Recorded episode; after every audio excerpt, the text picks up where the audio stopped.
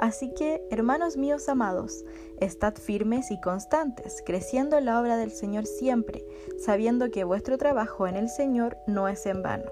Primera de Corintios 15, 58. Para empezar quiero definir firme y constante. Firme se aplica a la persona que está convencida de lo que piensa y actúa en consecuencia a sus ideales sin dejarse influir.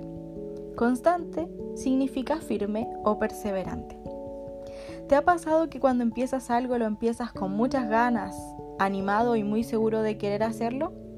Bueno, creo que muchas veces nos pasa eso porque fácil es empezar algo, pero ser perseverantes, constantes y mantenerse es lo que resulta difícil.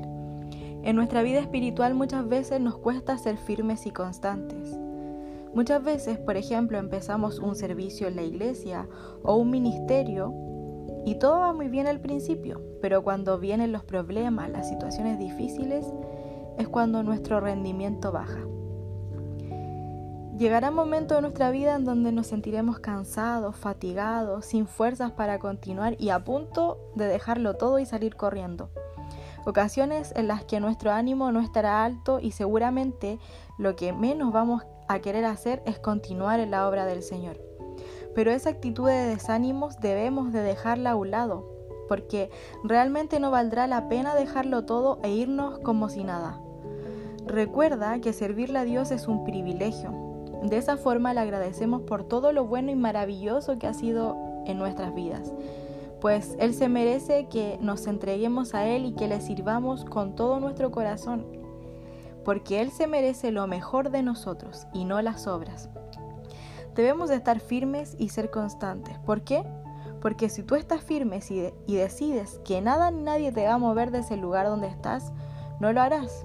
Porque aunque vengan situaciones difíciles, no te harán moverte ni apartarte de Dios, porque tú estás aferrado a Él.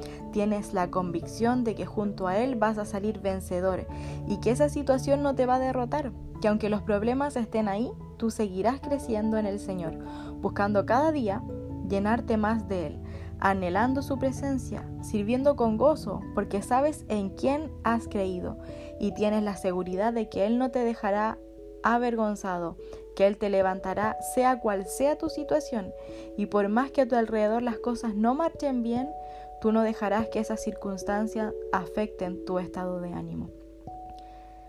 No permitas que las circunstancias negativas de tu alrededor influyan en ti y hagan que te vuelvas una persona inconstante. No seas como la hoja que el viento la lleva y la trae para donde él quiere. Sé valiente y lucha contra ese desánimo que no te permite avanzar. Lucha contra ese estado de comodidad que hasta hoy no te ha permitido avanzar. Que tu servicio al Señor no sea por obligación, sino que hazlo con gusto, con agrado. No solamente por hacerlo, Sírvele al Señor con amor, con entrega, con pasión, porque Él se merece lo mejor de lo mejor. Dios tiene cosas grandes para tu vida, pero solo las verás si permaneces en Él. Y lo que hagas para Él nunca será en vano, porque Él siempre tiene algo lindo y maravilloso preparado para ti.